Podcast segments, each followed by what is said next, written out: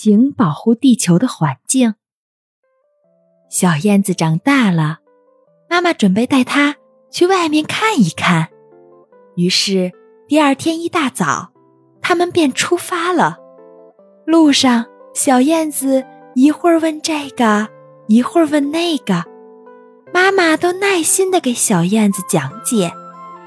它们飞过清澈见底的小溪，飞过茂密的森林，小燕子开心极了，忍不住唱起了歌。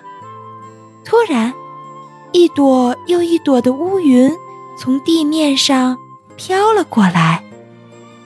这么晴朗的天气，哪儿来的乌云呀？小燕子自言自语道。于是，它想飞到地面看个究竟。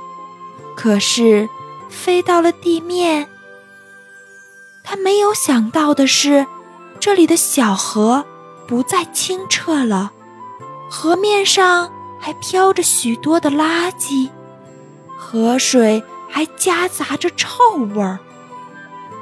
这是怎么了？小燕子很疑惑。这时，他发现河里有一条小鱼，孤零零地飘在水面上。仔细一看，这不是自己小时候的玩伴贝贝吗？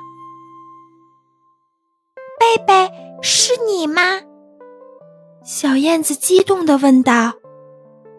小燕子，是我，是我。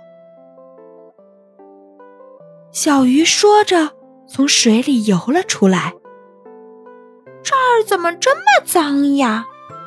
小燕子不解地问道。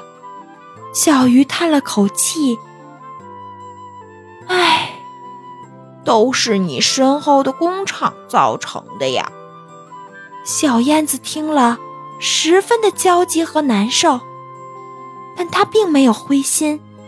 她鼓励小鱼说：“贝贝。”你不要灰心丧气，我们一起努力，呼吁人类，保护环境，共同爱护我们的家园吧。